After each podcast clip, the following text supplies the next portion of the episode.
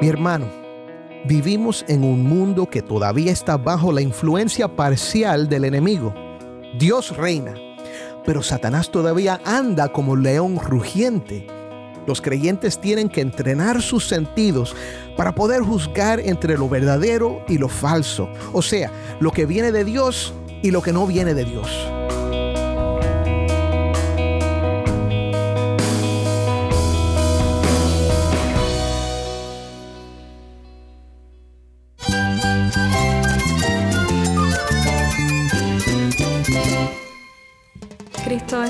Cristo es el Rey del universo, es quien guía nuestras vidas. Él es grande y amoroso. Él es real. Solamente Jesucristo es nuestro Señor y Salvador. Es mía quien me fortalece. En Cristo Jesús hay esperanza, hay paz. Y nuestro Dios es un Dios de rescate. Estás escuchando el faro de redención. Cristo desde toda la Biblia, para toda Cuba y para todo el mundo.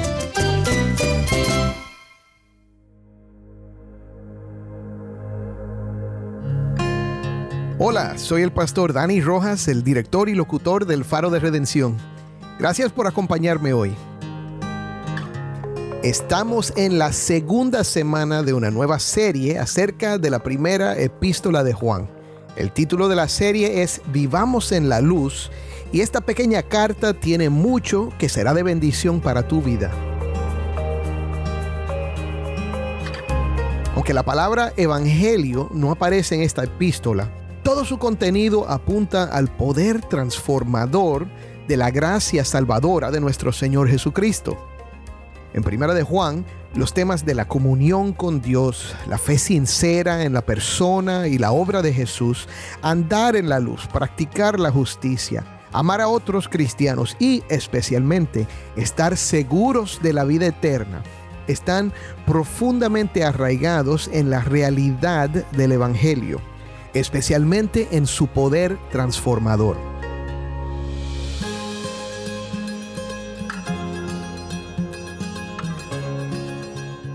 Hoy vamos a explorar el pasaje de 1 de Juan 4 del 1 al 6, donde el apóstol Juan nos insta a discernir entre el espíritu de verdad y el espíritu del error nos advierte sobre falsos profetas y nos muestra la importancia de la prueba doctrinal, que implica reconocer la verdadera naturaleza de Jesucristo como Dios y hombre. Juan enfatiza que los creyentes tienen la confianza y seguridad de vencer a los falsos profetas debido a la presencia del Espíritu de Dios en ellos. También vemos la necesidad de discernir el espíritu del mundo, que a menudo se opone a la verdad bíblica. A través del discernimiento podemos identificar la verdad y rechazar el error, confiando en que aquellos que son de Dios escucharemos y creeremos la verdad.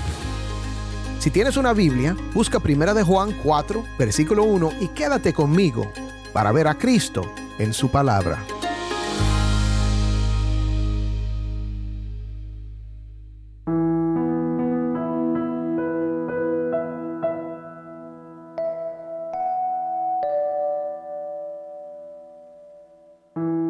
No sé cuántas veces he tenido conversaciones con personas cristianas que llegan con mucho entusiasmo para hablarme de algún tema teológico que escucharon o leyeron. A veces ha tenido que ver con algún concepto de Dios que lo describe como energía o la fuerza universal o a Cristo como un espíritu que ilumina la mente. A veces ha tenido que ver con enseñanzas esotéricas que Cristo supuestamente recibió de la India. En una ocasión fue alguien que se había cruzado con unos misioneros mormones y había aceptado la idea de que Cristo es un Dios, el Padre otro Dios y el Espíritu Santo un tercer Dios. Y que los tres tienen cuerpos glorificados que nosotros también vamos a tener si les somos fieles. Ahora, el hecho de que hay ideas extrañas acerca de Dios no me sorprende. Lo que me sorprende es que a veces estos hermanos aceptan estas ideas que son obviamente herejías. No debe sorprenderme, pero siempre me quedo pensando, ¿Cómo es posible que una persona que escucha la predicación de la palabra y ha crecido o pasado muchos años en la iglesia llegue a creer o aceptar estos disparates? ¿No tienen discernimiento? Y ahí está la palabra, discernimiento. Es una palabra muy importante para nosotros. El discernimiento es la habilidad de distinguir algo de otra cosa, señalando la diferencia que hay entre ellas. El apóstol Pablo escribió en su carta a los filipenses estas palabras, y esto pido en oración, que el amor de ustedes abunde aún más y más en conocimiento verdadero y en todo discernimiento, a fin de que escojan lo mejor, para que sean puros e irreprensibles para el día de Cristo, llenos del fruto de justicia que es por medio de Jesucristo, para la gloria y alabanza de Dios. Eso es Filipenses 1 del 9 al 11. Ahora, la palabra griega que se traduce como discernir se refiere a la percepción o a la comprensión es la habilidad de escuchar algo y saber si es bueno o malo, verdadero o falso, o si viene de Dios o del mundo o del enemigo. En el Evangelio de Lucas 9:34 nos dice que los discípulos no pudieron comprender lo que Jesús les decía acerca de que el Hijo del Hombre sería entregado en manos de los hombres. Es la misma palabra griega, comprender. No podían discernir lo que les estaba diciendo, en otras palabras. Hebreos 5:14 nos dice que esto es un producto de la madurez espiritual. Escuche lo que dice aquí. Pero el alimento sólido es para los adultos, los cuales por la práctica tienen los sentidos ejercitados para discernir el bien y el mal. En Hebreos, la misma palabra aparece como un adjetivo y se traduce como sentidos. La palabra discernir aquí es diferente en el idioma original, pero tiene que ver con juzgar a través de los sentidos que se han entrenado en la verdad. Mi hermano, vivimos en un mundo que todavía está bajo la influencia parcial del enemigo. Dios reina, pero Satanás todavía anda como león rugiente. Los creyentes tienen que entrenar sus sentidos para poder juzgar entre lo verdadero y lo falso, o sea, lo que viene de Dios y lo que no viene de Dios. Aunque la palabra discernir no aparece en nuestro texto de hoy, ese es el tema. Juan quiere que sus amigos que están leyendo su carta entiendan, perciban, decidan entre lo que es de Dios y lo que no viene de Dios. Me imagino que tú también quieres tener ese mismo discernimiento. Vamos a ver hoy que podemos tener confianza en el discernimiento. En la primera sección de nuestra lectura, los versículos 1 al 4, Juan les va a mostrar algo que es nuestro primer punto. Es necesario discernir entre el espíritu de verdad y el espíritu del error.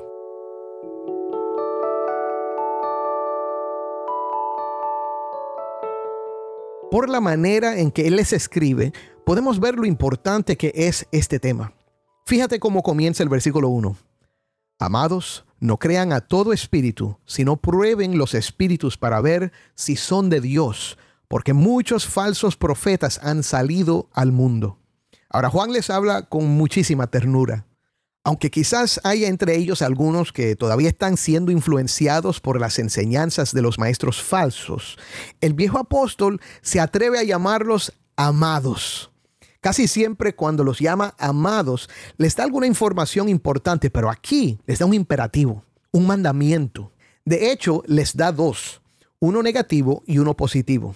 El primero, el negativo, dice, no crean a todo espíritu. Y el segundo, el positivo, es, prueben los espíritus para ver si son de Dios. La idea, mi hermano, es que no todo lo que brilla es oro, no todo lo que suena bonito es verdad y no todo lo que parece sobrenatural es legítimo o viene de Dios. Cuando la iglesia comenzó a crecer en el primer siglo, salieron muchas personas a predicar acerca de Jesús, el Mesías. Algunos de estos individuos predicaron la verdad de Cristo porque eran testigos de su ministerio terrenal y de su resurrección. Entre ellos estaban los apóstoles y otros discípulos que estuvieron con ellos desde el principio y Juan nos habló de esto en el principio de su carta, cuando dijo que ellos testificaban de lo que habían visto, lo que habían oído, lo que habían contemplado y lo que sus manos habían palpado. Su testimonio era personal, poderoso y verdadero. Sin embargo, también surgieron personas que vieron la popularidad de los discípulos y su predicación como una oportunidad personal. Por ejemplo, en el capítulo 8 del libro de Hechos, leemos acerca de un hombre llamado Simón, un mago samaritano, que abrazó la fe en Cristo y fue bautizado por el evangelista Felipe. Pero al ver que los nuevos creyentes recibían el Espíritu Santo a través de la imposición de manos de los apóstoles, Simón revela su verdadera naturaleza al intentar comprar ese poder con dinero. Pedro lo reprendió con palabras fuertes y no oímos más de Simón en la Biblia. Pero escucha esto, la historia de la iglesia nos dice que Simón Mago, así lo conocen, fue uno de los primeros herejes y tal vez el padre del gnosticismo. Y como Simón, había otros. Mi hermano, Hoy existen también falsos profetas, apóstoles y maestros que buscan engañarnos. No todo lo que parece ser cristiano realmente lo es, y no todos los predicadores ni todas las iglesias proclaman la verdad. A menudo cometemos el error de juzgar la veracidad de un mensaje basándonos en su poder, en la emoción que nos genera o incluso en los supuestos milagros que presenciamos, atribuidos al Espíritu Santo. Sin embargo, ni el poder, ni la emoción, ni los milagros son pruebas suficientes para discernir la verdad. Por esta razón, dice Juan, no debemos creer a ciegas en todo espíritu, sino evaluar y discernir si proviene de Dios. Antes de entrar en cómo llevar a cabo esta prueba, es importante entender que esto no se trata de interactuar con un demonio y ponerlo a prueba. Cuando Juan habla de probar a los espíritus, se refiere a discernir si una persona o el mensaje que predica provienen del Espíritu de Dios. Los espíritus en este contexto se refieren a las influencias espirituales detrás del mensaje. Existen espíritus buenos y malos como los ángeles de Dios y los demonios. Por encima de todo está el Espíritu Santo, que es Dios mismo. Y el apóstol Pablo nos dice en Gálatas 1.8, escucha bien, pero si aún nosotros o un ángel del cielo les anunciara otro evangelio contrario al que le hemos anunciado, sea anatema. Ahora, ¿cómo se prueban los espíritus? O sea, ¿cómo discernimos si un profeta o predicador está hablando por medio del Espíritu de Dios? Un profeta verdadero que trae una enseñanza verdadera predica al Cristo verdadero. Amén. Déjame decirlo otra vez. Un profeta verdadero que trae una enseñanza verdadera predica al Cristo verdadero. Esta es la prueba doctrinal, la prueba de lo que enseñan. Mira lo que dicen los versículos 2 y 3. En esto ustedes conocen el Espíritu de Dios. Todo espíritu que confiesa que Jesucristo ha venido en carne es de Dios. Y todo espíritu que no confiesa a Jesús no es de Dios. Y este es el espíritu del anticristo, del cual ustedes han oído que viene y que ahora ya está en el mundo. Primero, tienen que presentar al Cristo que los apóstoles conocieron y predicaron. Escúchame, mi hermano. Aunque alguien presente milagros, aunque te diga cosas acerca de ti como si hubiera leído tu correo electrónico o tus pensamientos, aunque se presente como un ángel de luz o la persona más dulce y amable que hayas conocido, si presenta a un Cristo que no es hombre o a un Jesús que no es Dios, es falso.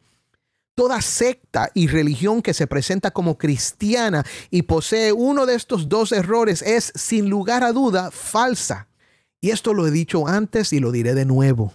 Un Cristo imaginario no te puede salvar. Aunque hablen de Cristo, hay que ver de qué Cristo están hablando. Esto es lo que Juan ha estado diciendo desde el principio. Jesucristo vino al mundo, es Dios y es hombre aunque un maestro o predicador predique algo diferente con mucha elocuencia, pasión y sinceridad, está elocuentemente, apasionadamente y sinceramente equivocado. El espíritu detrás de sus palabras es el espíritu de error. Hay un dicho por ahí que dice, aunque el mono se vista de seda, mono se queda. Ahora, ¿qué dicen acerca de Cristo? Eso es lo que confirma si son o no son de la verdad. Juan dice que este es el espíritu del anticristo. Puede hablar de Cristo, pero lo separa de la persona histórica de Jesús de Nazaret. Ahora, es importante saber que ya Juan ha hablado de varias pruebas. La prueba doctrinal la podemos añadir a la prueba moral y la prueba ética. El verdadero creyente evita el pecado y busca la santidad. No es perfecto, pero desea agradar a Dios y está dispuesto a arrepentirse cuando cae. El creyente verdadero ama a su hermano. Tampoco es perfecto y a veces luchará con el rencor o el odio, pero también se arrepiente y trata de reconciliarse cuando cae. Es más, el verdadero creyente es un hijo de Dios.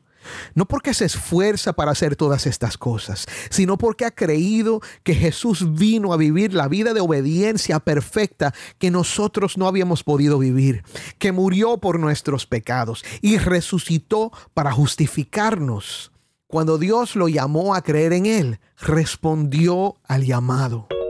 Vamos a desarrollar esta idea un poquito más en la segunda parte de este texto. Podemos discernir entre el espíritu de error y el espíritu de verdad si somos de Dios.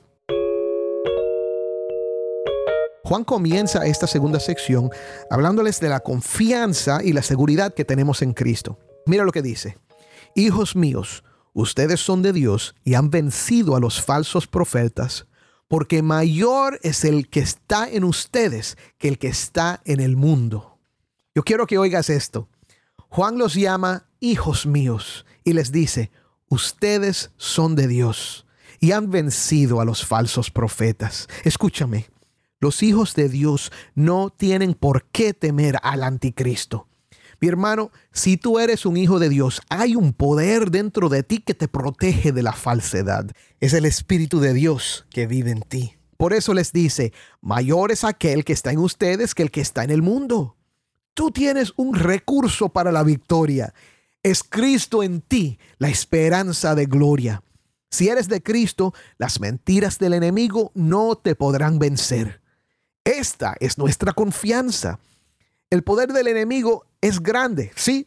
Satanás es un león rugiente que busca a quien devorar, pero Cristo es mayor. El poder de Satanás comparado con el poder de Cristo es como el poder de la oscuridad comparado al poder del sol. Cuando viene el sol, las tinieblas no prevalecen. Tienen que huir delante de ti porque Cristo está en ti. Amén. Los falsos profetas, nos dice Juan, han sido vencidos, aunque quizás por un momento parezca que estén triunfando. Su fin es la destrucción, pero el fin de los que creen en el Cristo verdadero es la vida eterna. Pero ¿por qué parecen triunfar por un tiempo? Es porque son del mundo, el mundo aprueba de lo que dicen. Ellos son del mundo, dice el versículo 5. Por eso hablan de parte del mundo y el mundo los oye. En este contexto, mundo no se refiere a la totalidad de la creación, ni simplemente al planeta Tierra. En realidad se refiere al sistema anticristo, es decir, el sistema espiritual que se encuentra en el mundo y se opone a la verdad de Dios. Este sistema contradice la verdad revelada en las escrituras puede manifestarse a través de filosofías populares o la moralidad moderna que tienden a percibir a Jesús como un mero consejero para resolver problemas o como una fuerza impersonal que sirve solo para mejorar nuestras vidas. Hoy en día, este tipo de enseñanza es aceptada y aplaudida por muchas personas, siempre y cuando no les incomode demasiado. Es una forma de religión basada en la comodidad y la conveniencia. Ahora, mira lo que dice Juan, versículo 6. Nosotros somos de Dios. Cuando Juan dice nosotros, no se refiere a todos sus oyentes, sino a él y a los apóstoles. Nosotros somos de Dios en la boca de otros sería arrogancia, pero en la boca de Juan es una confesión humilde y sincera. El apóstol sabe que ellos son de Dios porque caminaron con Dios, hecho hombre por tres años. Su amigo Jesús, quien los envió a predicar su mensaje. Juan está mostrando que la autoridad apostólica tiene que ver con el mensaje que recibieron de Dios mismo. Y este es el mismo mensaje que ahora predicamos, mi hermano. Cuando enseñamos la Biblia, nos acercamos a la tarea con temor y temblor. Queremos presentar bien a Cristo y su palabra. Queremos estar seguros de que lo que hablamos sea fiel y verdadero. Y por esto nos aferramos a la palabra de Dios y la enseñamos cuidadosamente. No sabemos quién nos estará escuchando en cualquier momento.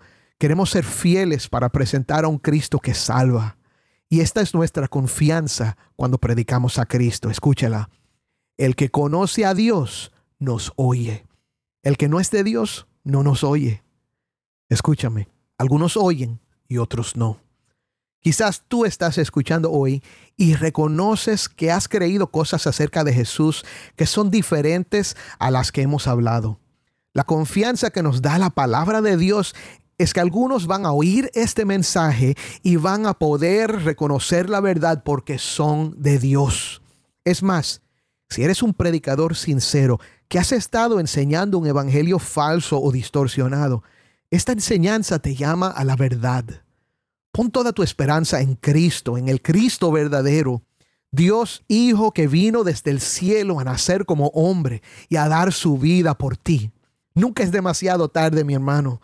La luz de Cristo está brillando. Otra vez, cuando llega el sol, las tinieblas no prevalecen. Te invito te insto con todo mi corazón a venir a la luz de Cristo. Los que son de Dios vendrán. Ahora, Juan concluye el versículo 6 volviendo al tema del discernimiento. En esto conocemos el espíritu de la verdad y el espíritu del error. ¿Cómo lo conocemos? Es a través de lo que Juan acaba de describir podemos conocer el tipo de espíritu que tiene cualquier profeta, cualquier maestro religioso o miembro de iglesia por la manera en que responden al mensaje verdadero. Aceptan la corrección o la rechazan. Por esto tenemos confianza en discernir. Escucha las palabras de Jesús en Juan 10, 11 y también 26 al 30. Yo soy el buen pastor. El buen pastor da su vida por las ovejas. Pero ustedes no creen porque no son de mis ovejas. Mis ovejas oyen mi voz. Yo las conozco y me siguen. Yo les doy vida eterna y jamás perecerán y nadie las arrebatará de mi mano. Mi Padre que me las dio es mayor que todos y nadie las puede arrebatar de la mano del Padre. Yo y el Padre somos uno. Mi hermano, has oído al Evangelio proclamado al Cristo verdadero revelado. El que es de Dios oirá la verdad y creerá, y recibirá el poder de ser hecho hijo de Dios por el gran poder de su gracia.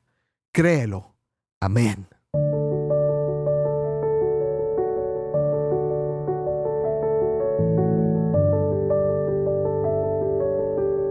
Soy el pastor Dani Rojas y esto es el faro de redención.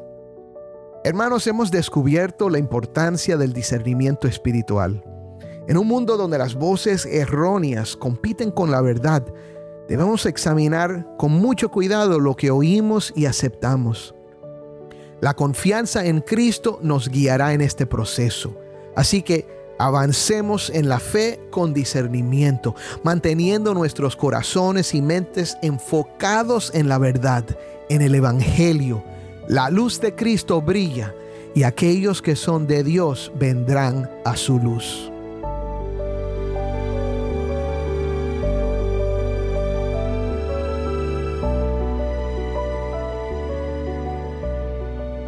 Oremos para terminar. Señor, hoy te damos gracias porque tu palabra nos da mucha confianza. Señor, tú nos has dicho que podemos saber lo que es falso y lo que es verdadero. Ayúdanos a recordarlo en cada momento. Señor, no nos dejes quedar impresionados por señales, por misterios. Señor, que nos impresione Cristo que nos impresione su vida perfecta, ofrecida en sacrificio por la propiciación de nuestros pecados. Señor, que nos impresione su resurrección, que nos impresione su evangelio, la promesa del perdón de pecados y de vida eterna para todos los que creen. Y si hoy alguien está escuchando que necesita poner su fe en Cristo, sabemos que el que es tuyo responderá a tu voz. Te damos gracias por lo que estás haciendo, por lo que harás. En el nombre de Cristo. Amén.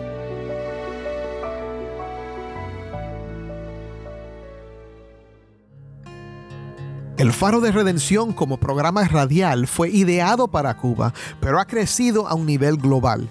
Si esta programación ha sido impactante para ti, queremos saber de ti. Puedes escribirnos al correo electrónico ministerio arroba el de nuevo, ministerio arroba el. Gracias por pasar este tiempo con nosotros estudiando temas que nos fortalecen en nuestro caminar cristiano. Para más información sobre este ministerio, síguenos en las redes sociales, en Facebook, Instagram y Twitter. Solo busca El Faro de Redención. Allí encontrarás más contenido durante la semana para animarte en tu fe y mantenerte informado sobre el ministerio del Faro. Antes de despedirnos, quiero compartir una oportunidad especial contigo. El faro de redención provee más que palabras. Brilla la luz de esperanza para el pueblo cubano con el poder del Evangelio.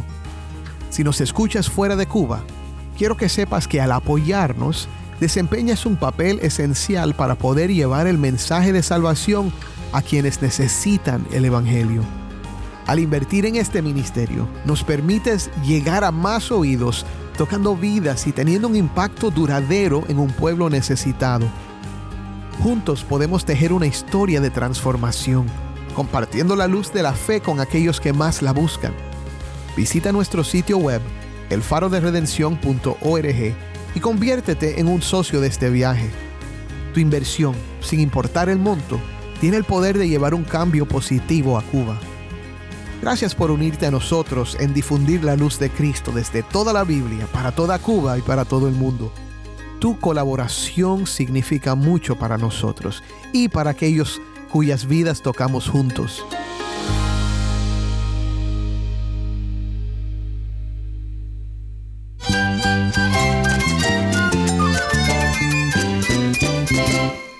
Soy el pastor Dani Rojas. Te invito a que me acompañes mañana en esta serie Vivamos en la Luz. El faro de redención.